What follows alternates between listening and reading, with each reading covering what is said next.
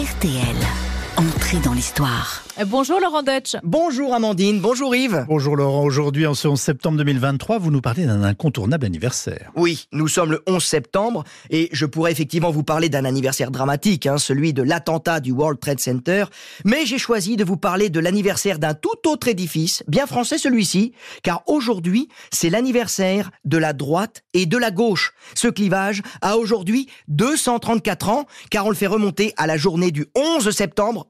1789. En pleine Révolution française donc. Exactement. Nous sommes même sous l'Assemblée constituante. Elle a été instituée par les députés du tiers-État après le fameux serment du jeu de paume, où les députés s'étaient jurés de ne pas se séparer avant d'avoir donné à la France une nouvelle constitution, d'où son nom. Et en ce 11 septembre 1789, soit deux semaines après la signature de la Déclaration des droits de l'homme et du citoyen, les députés sont soumis à un vote. Il s'agit de se prononcer sur l'attribution d'un droit de veto royal permettant au roi Louis XVI Oui. de refuser de signer des lois votées par l'Assemblée. Et pour faciliter le décompte des voix, ceux qui sont plutôt contre un système de veto vont aller se placer à gauche du président de l'Assemblée et ceux qui sont plutôt pour vont aller se placer à droite. Et alors vous nous dites que c'est ce simple vote qui a suffi à définir finalement la droite et la gauche. Et oui, parce que cette question a permis surtout de faire émerger des sensibilités politiques, donner plus ou moins de pouvoir au monarque et par extension, soit conserver l'ordre établi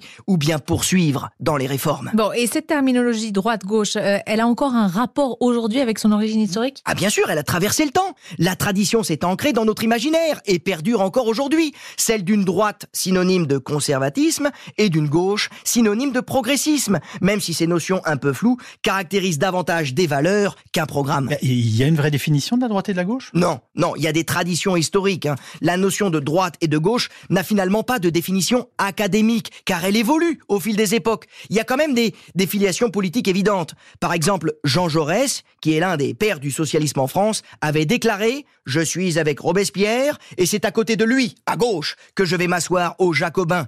Alors moi personnellement, j'ai jamais trop su si j'étais de gauche ou si j'étais de droite, Oui. et finalement, j'espère être un peu des deux. Sinon, comme disait Raymond Aron, je serais manchot. Merci Laurent, vous nous parlerez de quoi demain? Eh bien, demain, on va parler de la Sainte Apollinaire, et vous verrez qu'Apollinaire, c'était tout sauf un saint. Il nous manquait plus que ça.